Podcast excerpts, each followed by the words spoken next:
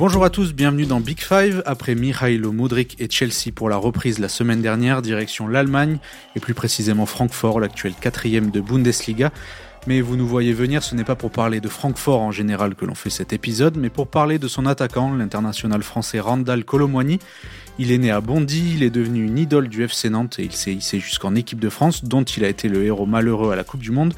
Mais Randall Colomwani a de la ressource et il a repris le fil de son histoire en club avec réussite. Deux matchs de Bundesliga en janvier, une passe décisive pour le premier, la dixième de sa saison, et un but magnifique pour le second ce mercredi face à Fribourg, son sixième dans le championnat allemand. Et pour parler de tout ça, je suis d'abord accompagné de Thomas Doucet, journaliste à la rubrique football de l'équipe, qui fait sa première dans Big Five et qui a suivi de près l'évolution de Randall Colomwani. Salut Thomas. Il était temps, bonjour à tous. Et avec lui, Cédric Chapuis, jamais bien loin de ce micro quand il s'agit de parler de Bundesliga. Salut Cédric. Salut Antoine, bienvenue Thomas et salut à tous. Allez Big Five, c'est parti.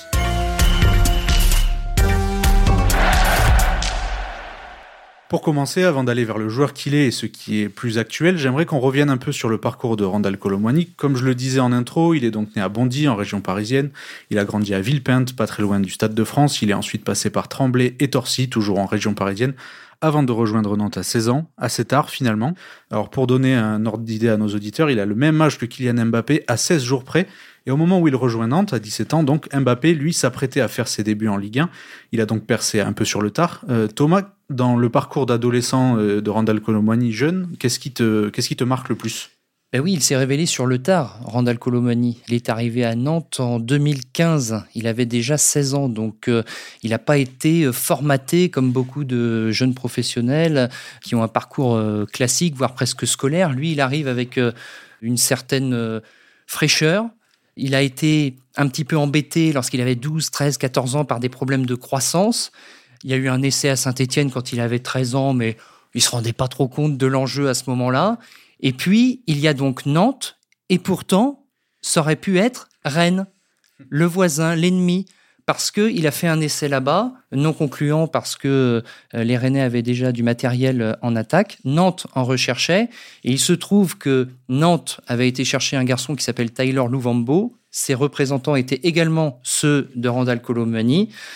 Et l'essai a été concluant parce que tout de suite, ça a été flagrant. Il y avait des qualités, notamment de prise d'espace. Hmm. Et d'ailleurs, euh, Torsi, qui a plutôt l'habitude en théorie, qui a formé beaucoup de, très bons joueurs qui sont devenus professionnels, dont Jeffrey Adelaide, de voir ces très très bons joueurs partir euh, à 13 ans, 14 ans.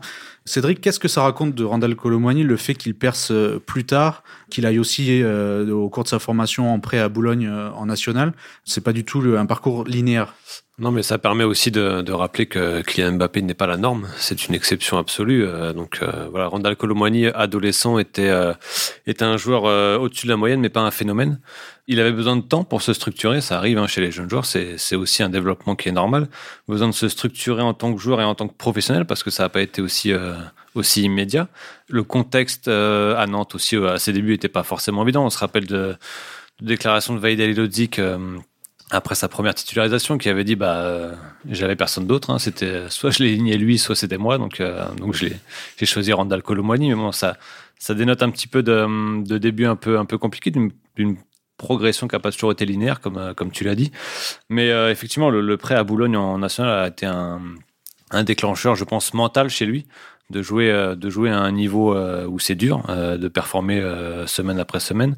Il a aussi eu des débuts très compliqués avec deux cartons rouges. je crois que c'était huit matchs de suspension au total qu'il avait, qu'il avait dû purger. Et à ce moment-là, à ce moment-là, à Boulogne, on lui a fait comprendre qu'il fallait vraiment se, se, mettre, au niveau professionnel et se bouger les fesses, sinon ça allait être la catastrophe assurée.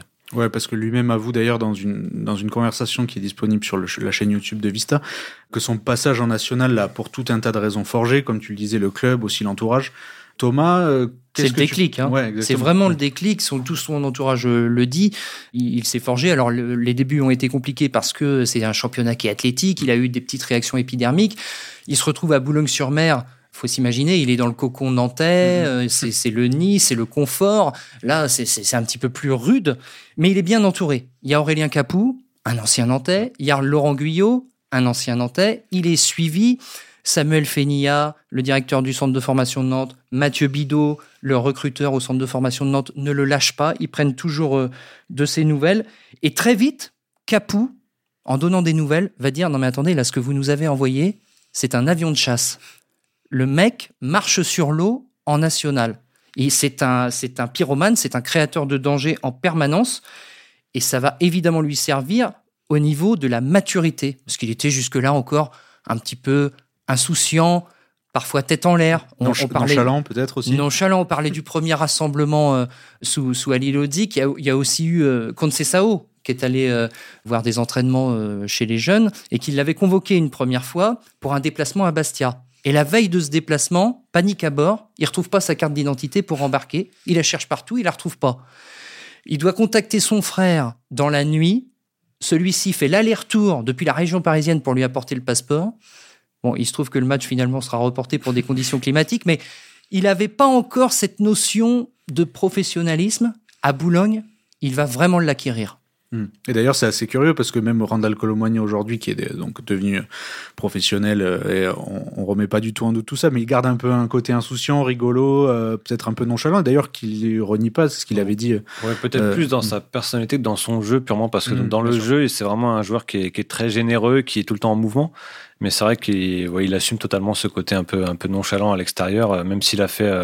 là aussi, je pense que plus récemment, l'arrivée en Allemagne lui a aussi fait du bien là-dessus parce que c'est un sans être, sans être dans, le, dans le cliché, évidemment, c'est un pays où on apprend aussi la rigueur.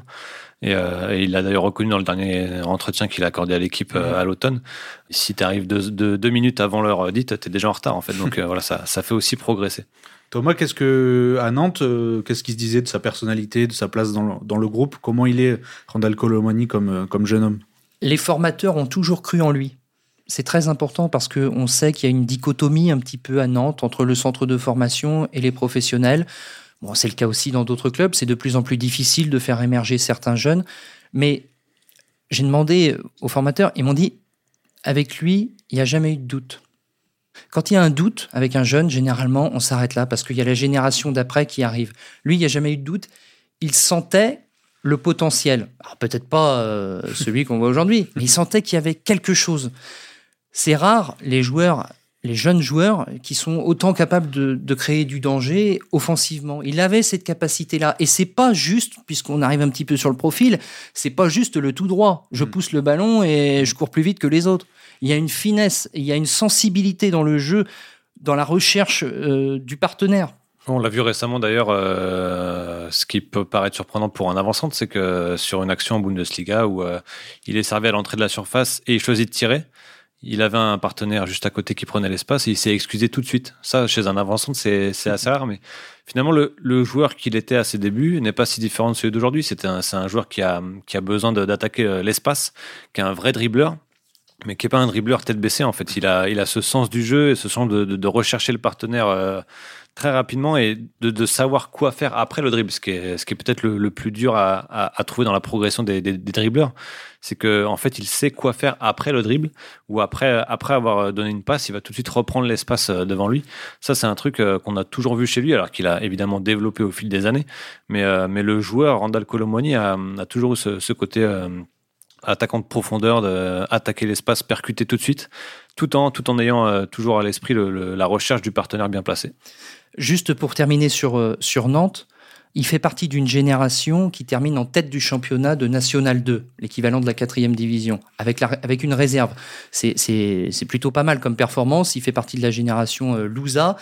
Et pourtant, après le, prêt à Boulogne-sur-Mer, qui est très convaincant, il y a toujours un doute. On ne sait pas s'il va intégrer l'effectif professionnel du FC Nantes euh, sur du long terme il y a cette euh, intersaison. C'est le jeu, c'est le. C'est parce que c'est un club euh, où, voilà, comme d'autres, hein, d'ailleurs, on n'a pas toujours euh, la possibilité de faire confiance aux jeunes. Mais encore une fois, ces formateurs insistent et cet été 2020 va être très important. Il y a une visio avec Christian Gourcuff.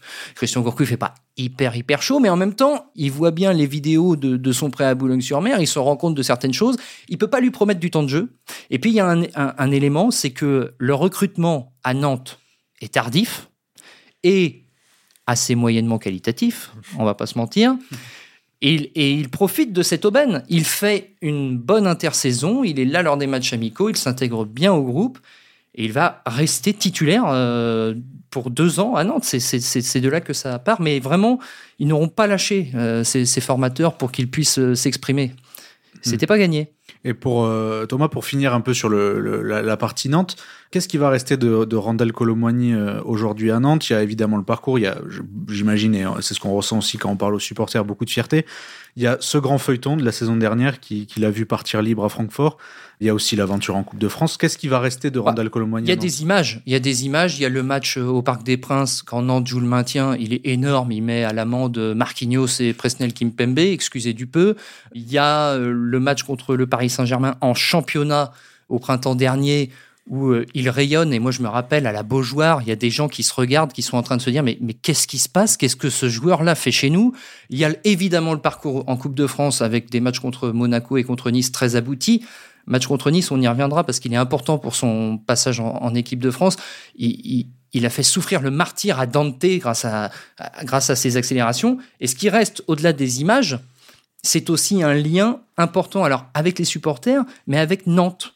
C'est une ville qu'il a aimé. Il a aimé vivre à Nantes et euh, il reste en contact euh, là depuis, depuis Francfort. Il suit toujours les matchs euh, du FC Nantes. Il joue parfois en réseau avec ses anciens partenaires. Il prend des nouvelles d'Alban Lafont, de Ludovic Blas, de Jean-Charles Castelletto, de Marcus Coco. Et juste un petit mot pour illustrer ça, c'est que quand il a dit adieu à, ses partenaires, quand il a dit adieu à Nantes, on a l'impression que c'est un garçon, vous savez, tout glisse sur lui. Mmh. Eh bien, quand il est rentré chez lui, il a fondu en larmes. Donc, il y a vraiment un attachement. Ce n'est pas fin. Il y a mmh. quelque chose. Oui, en plus, les derniers, les, les derniers mois ont été peut-être un peu compliqués avec ce départ libre. Nantes, évidemment, avait essayé de, de, le garder et espérer pourquoi pas récupérer un peu d'argent sur, sur lui. Euh, on comprend aussi pourquoi les supporters nantais l'aiment bien. Un côté un peu peur de rien, qui réussit près d'un dribble sur deux cette année en, en Bundesliga, un peu, comme diraient certains tweetos, un peu brutal comme joueur. Euh, en quoi la Bundesliga, Cédric, c'était parfait pour lui? Je rappelle juste qu'il en est donc à, à 6 buts et 10 passes décisives cette saison. Voilà, euh, il y a très peu de joueurs qui ont un bilan euh, ah, assist-but euh, aussi bon. C'est le joueur qui est impliqué dans le plus de buts cette saison en Bundesliga avec donc 16, 6 buts et 10 passes. Jamal Moussiala qui fait une saison assez folle au Bayern est à 15. 9, 9 buts et 6 passes, je crois. Bah, c'est un choix absolument pertinent. la Bundesliga, bon, pour les jeunes joueurs en général, c'est c'est très formateur parce que c'est la, culture de l'espace et du déséquilibre. Donc, donc quand on a un joueur euh, créatif, percutant comme euh, comme Colomani, forcément euh, ça attire et, et le choix de ce championnat et de, de cette équipe-là est, est, vraiment pertinent. C'était parfait pour son évolution.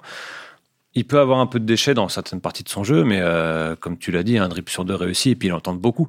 C'est un joueur qui va tout de suite chercher à se décaler sur un côté pour pour se mettre dans le sens du jeu et percuter vers l'avant il est vraiment insaisissable à ce niveau-là en Bundesliga cette saison. C'est euh, une anguille. C'est non non mais il est vraiment impressionnant euh, quand il arrive à se retourner et partir vers le but. D'ailleurs, euh, on peut mesurer son changement de statut au match de mercredi contre Fribourg. C'est-à-dire que il était tout de suite pris par deux ou trois défenseurs adverses, donc c'était compliqué de se retourner. Mais quand il réussissait à se retourner, bah, il était mis au sol, tout simplement. C'est aussi un, un, joueur qui provoque le plus de fautes en, Allemagne cette saison c'est vraiment un joueur d'impact qui était fait pour ce championnat-là. Donc, euh, même si le joueur n'a pas, on, on, découvre pas le joueur, sa façon de jouer, mais dans ce championnat-là, dans cette équipe-là qui joue, euh, qui joue aussi beaucoup pour lui, parce qu'il y a des créateurs autour, et puis euh, lui, c'est aussi utiliser leur, leur course dans la surface quand lui s'excentre c'est parfait pour lui. Et voilà, il, cartonne. Les défenseurs sont souvent euh, mis à l'amende. voilà, c'est une demi-saison euh, exceptionnelle, vraiment. Euh, on attend de voir la suite, mais la demi-saison est exceptionnelle. Ouais, Thomas, la Bundesliga, ça lui a permis à la fois de, montrer ses qualités, c'était aussi un bon choix, et, et, avec aussi la perspective qu'en très peu de temps, bah, il a intégré l'équipe de France. Oui, alors les, Bleus, on y reviendra peut-être euh, un petit peu plus tard, mais effectivement, en choisissant Francfort, il savait que ses qualités pourraient être mises en avant. Il n'avait pour autant pas de garantie de jeu, et quand il signe en janvier, on ne sait pas alors que l'Eintracht Francfort va disputer euh, la mm. Ligue des Champions. Il y a ce parcours qu'ils font en Ligue Europa avec un attaquant qui performe, qui est Raphaël Boré, l'attaquant de la Colombie, mm. qui marque au Camp Nou contre le FC Barcelone, qui marque contre West Ham en demi-finale de Ligue Europa, qui marque contre les Glasgow Rangers en finale il a un petit statut quand même là-bas. Et Randall Colomani va parvenir à le déloger d'entrée de jeu parce que l'intégration se passe bien. Il y a des joueurs francophones, Kevin Trapp, mm. Almami Touré, euh, Ndika, Dina Ebimbe.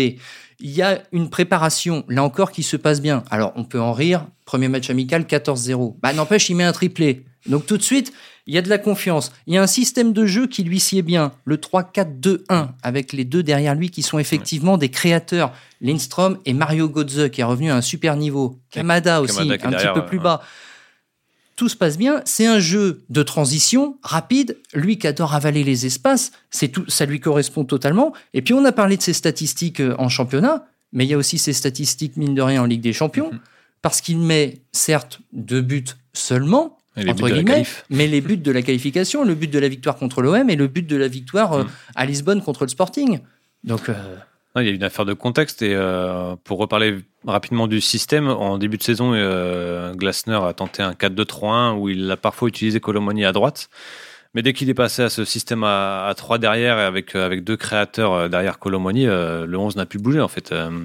Dès qu'il a trouvé ce système-là et, la, la, consistance qu'elle a avec, parce que le début de saison de Francfort est assez, assez inégal, ils prennent, ils prennent quand même 6-1 contre le Bayern dans la première journée de, de championnat dans un match où Colomoni entre en jeu à la mi-temps et va marquer son but en allant presser euh, New York qui fait une erreur.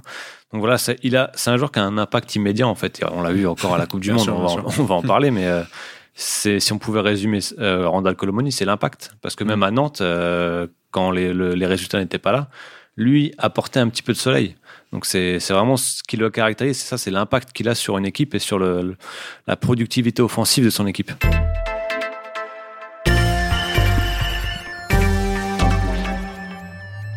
Et justement, par rapport au niveau affiché euh, en fin de saison dernière avec Nantes, euh, un choix de carrière qui s'avère judicieux, un début de saison qui est très bon.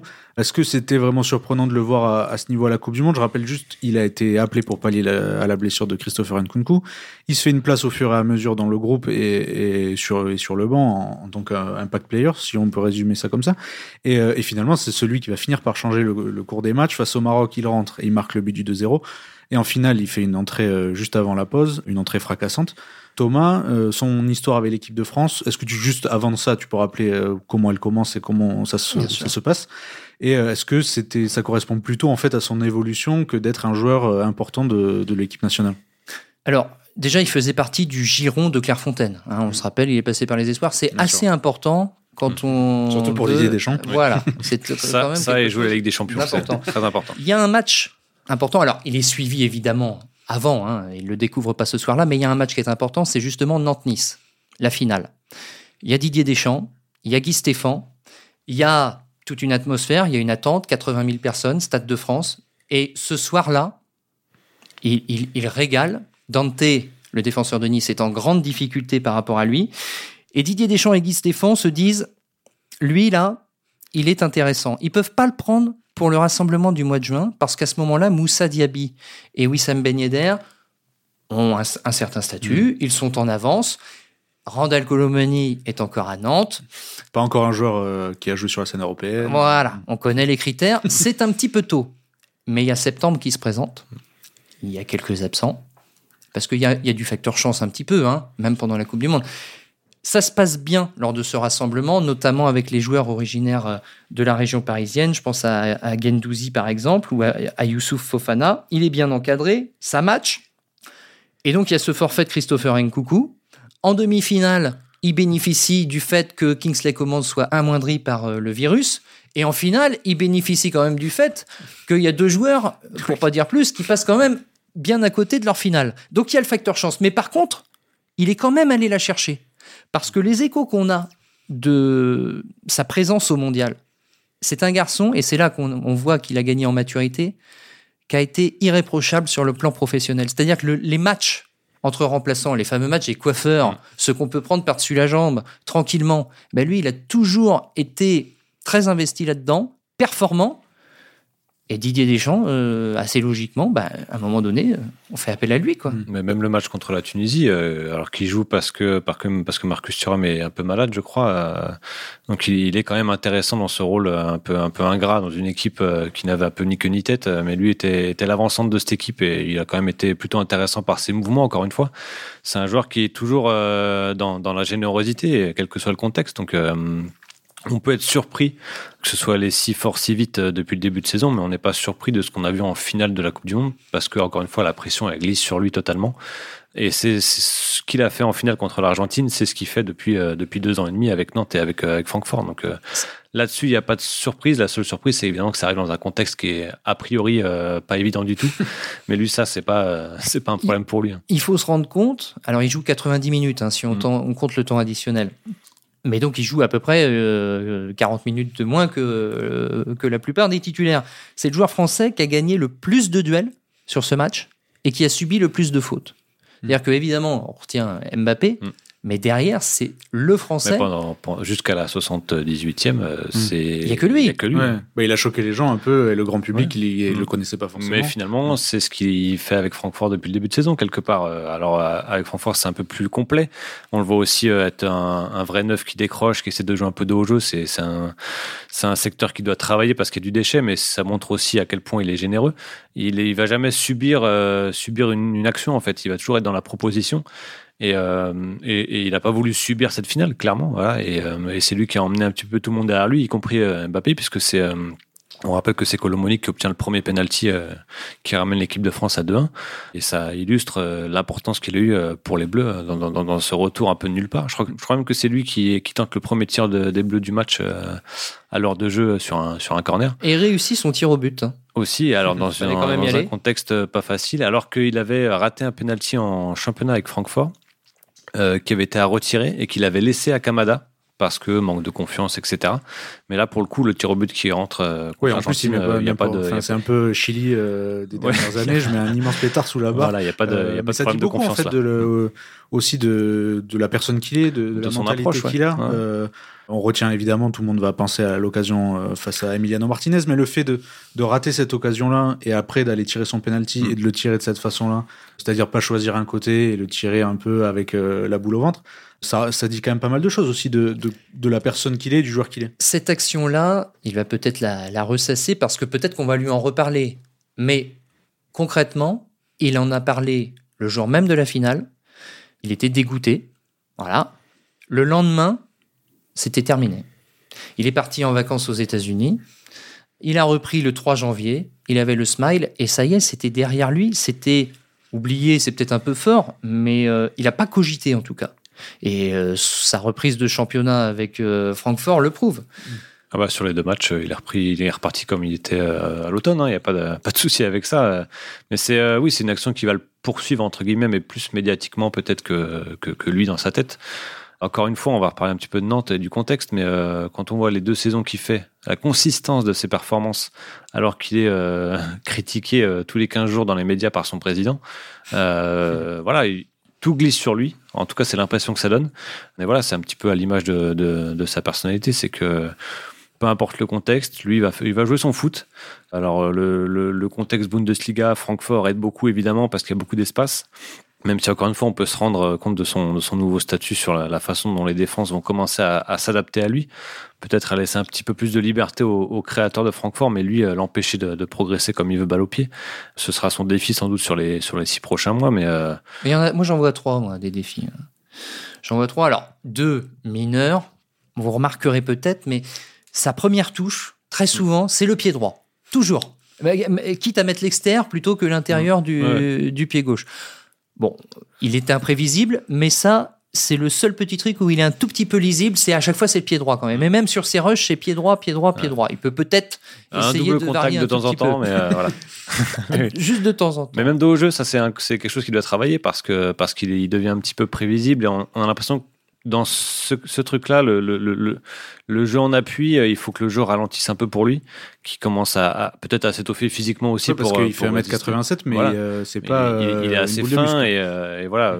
Et, il peut subir quelquefois les impacts, même si euh, globalement il est quand même. résistant. voilà, il est résistant. Mais il a peut-être parfois tendance à. voilà, c'est ça. Dès qu'il est retourné, il est insaisissable. Par contre, dos au jeu, peut-être qu'il peut, peut travailler comme tu dis, la première touche, utiliser ses deux pieds, savoir calmer le jeu plutôt que faire une remise en une touche euh, comme il fait euh, assez souvent. Voilà, c'est bon, on, pinaille un petit peu, mais voilà. Moi, je vais continuer, je vais continuer de pinailler. Il y a éventuellement les hors-jeux. C'est un joueur qui est régulièrement euh, signalé. Alors, de par son jeu, de par son profil évidemment, mais parfois un tout petit peu par négligence. Donc là-dessus, on est vraiment, on cherche. Et puis le point quand même, c'est qu'il peut être encore plus tueur. Devant le but. son coach lui, a dit là-dessus, il veut qu'il soit un petit peu plus individualiste. Ouais, il peut, il peut aller chercher des, des stats encore plus impressionnantes. Euh, bon, euh, c'est quand même pas trop mal. Euh, enfin, fallait, fallait trouver quelque chose pour pas trop l'enflammer. Parce qu'il faut pas qu'on l'enflamme de trop non plus, notre Randall Colomani. Ouais, le problème, c'est qu'il n'y a pas que nous qui nous enflammons. Euh, on a écrit récemment dans l'équipe que le Bayern Munich était intéressé. Bon, on va pas trahir les secrets des, cellules de recrutement des top clubs européens pour savoir que tout le monde regarde un peu ces matchs. Comment vous imaginez un peu la suite pour lui? C'est un joueur qui est un peu atypique. Euh, on a vu la Coupe du Monde qui peut occuper. Il est, c'est pas une pointe exclusive. C'est un avant-centre atypique, ouais, c'est ça. Et un, joueur qui a besoin d'espace devant lui et qu'on le mette dans, dans, des situations assez favorables. C'est encore une fois, il faut, il faut savoir qu'il y a un, le contexte joue beaucoup, le contexte sur le terrain. On a lu aussi que Manchester United était intéressé. Là, je trouve que ça a du sens pour les deux parties parce que euh, la façon dont, joue Manchester United cette saison avec Eric Ten Hag, il y a beaucoup de recherche de, mettre les attaquants dans, des, bonnes conditions pour attaquer l'espace. Marcus Rashford notamment. Avec Marcus Rashford notamment. Et euh, toujours ces blessures à répétition du côté d'Anthony Martial. Donc, euh, donc ce serait pas incohérent des deux côtés. Maintenant, il y a quand même une saison à finir avec Francfort, un rendez-vous en Ligue des Champions contre Naples, il me semble, en huitième de finale. Donc là aussi, il va être surveillé de très près. Voilà, ça va être euh, voir comment il peut gérer ce nouveau statut, forcément, euh, parce que c'est quelque chose, euh, c'est une chose d'être une attraction en Ligue 1, c'en est une autre d'être une attraction après une Coupe du Monde. Donc voilà, il va falloir qu'il imprègne tout ça, même si, encore une fois, on répète, on dirait que tout glisse sur lui, mais il faut quand même l'intégrer. Mhm. ça va être un gros défi et je pense que l'été prochain, il y a quand même des chances qu'il aille voir un petit peu plus haut. Surtout si Francfort finit pas dans les quatre premiers. là, ils sont quatrième actuellement, mais c'est très très serré derrière le Bayern. Donc voilà, s'il arrive à emmener Francfort dans les quatre premiers et qu'il fait une bonne, euh, une bonne double confrontation contre Naples, qui est qualification ou pas, là, il va quand même confirmer qu'il est un joueur euh, très référencé au niveau européen. 50 contrats quand même hein, à Francfort, mm. donc euh, pour l'instant, il a vraiment envie de faire le taf avec Francfort, ne pas brûler les étapes. Et puis il y a l'équipe de France aussi. Voilà. alors, le truc qui va peut-être arriver, c'est qu'à un moment donné, il va peut-être avoir un creux une méforme. Il faudra voir comment il s'en remet. Parce que là. Euh, Encore une fois, ce serait logique. Là, il vole. Il vole tellement que, euh, à un moment, il va quand même baisser en altitude. Il faut voir comment il s'en remet. Mais il n'y a pas de raison parce que pour le moment. Ça va, être, ça va être un gros défi pour lui l'été prochain, un gros choix à faire parce qu'on euh, arrive à un an d'une grosse compète. C'est toujours un dilemme pour les joueurs qui sont hmm. convoités. On a vu Moussa Diaby qui avait fait le choix de rester à Leverkusen et qui au mm. final n'a pas fait la Coupe du Monde. Donc c'est toujours des questions. C'est toujours, un, dilemme pour les joueurs qui sont très convoités hein, dans, par, une grosse écurie euh, avec, euh, avec euh, pas forcément de garantie de temps de jeu juste avant une compétition internationale. Donc voilà, mais encore une fois, voilà, on le dit, il faut finir la saison comme il a comme il l'a commencé. Avec un objectif, il souhaite faire le double double. 15 buts, 15 passes décisives en championnat. c'est ambitieux. Ça ferait plaisir à son ancien président. Il serait peut-être, ce serait peut-être un attaquant un attaquant de classe selon lui. Voilà, 15 buts, on avait, c'est Valdemar Kita qui avait dit qu'un bon attaquant c'est 15 buts minimum. Voilà, donc euh, peut-être qu'une fois, une fois dans sa carrière, il va l'atteindre. Hein, ça sera. Mais justement, ce, ce, ce, bilan de, de buts, passes décisives, le, c'est comment on peut le juger C'est pas forcément ce qu'on attend. Mais il n'y a pas que ça, parce que en, Allemagne, si on prend par exemple Anthony Modeste, bah Anthony Modeste, il a mis beaucoup de buts aussi dans le championnat allemand. Est-ce que pour autant on a décelé chez lui une euh, valeur internationale? Non, hmm. pas spécialement. pas très loin, Donc il y a, y a les chiffres, mais il n'y a, a, pas que cela. C'est-à-dire que sur tous les indicateurs, quasiment, il arrive dans le tiercé ou le quintet de tête, que ce soit les kilomètres parcourus, hmm. les sprints, euh, le nombre de touchés de balles euh, dans la surface de réparation, en dehors, dans le jeu avec ses partenaires. C'est tout un ensemble. C'est pas juste ah oui il a mis X buts euh, qui, fait que vous êtes ou bon un, plus qui fait que vous êtes ou non un bon attaquant. parce que les passes décisives, il y a une forme de réussite quand même par rapport à par rapport à ce qui fait euh, d'être déjà à 10 passes décisives, c'est c'est une surperformance. En revanche, les 6 buts, il est dans la voilà, il est dans ce qu'il doit marquer euh, selon les occasions qu'il a. Par contre, ce qui est intéressant, c'est que ces passes décisives, c'est pas non plus du hasard on se rend compte que à Nantes comme à Francfort, ces percussions côté droit, suivies d'un petit centre à terre pour les joueurs qui arrivent lancés dans la surface. Ludovic Blas en a souvent profité avec Nantes. Cette saison, c'est autour de Lindström et euh, et Kamada notamment. Mhm. Voilà, il n'y a pas de hasard. C'est pas, c'est pas un joueur qui euh, il fait une passe à, un tel et l'autre va marquer et hop, ça fait une passe décisive. Non, non. Ça fait partie de son jeu, de savoir euh, trouver ses partenaires dans les bonnes dispositions euh, après, après une percussion côté droit ou côté gauche. Donc il n'y a pas de hasard, même s'il y a une petite surperformance à ce niveau-là. Eh bien, très bien, messieurs, c'est là-dessus qu'on va s'arrêter. On espère que vous avez appris plein de choses sur Randall Colomani, qu'on vous a donné peut-être envie de traîner sur euh, Bean Max euh, le samedi à 15h30 pour voir Randall Colomani, Manu Kone, Christophe Nkunku et tous les autres Français. Euh, Big Five reviendra jeudi prochain avec Marie-Amélie Motte aux manettes. D'ici là, vous pouvez réécouter tous nos épisodes sur le site et l'application L'équipe, ainsi que toutes les plateformes de podcast. À très vite.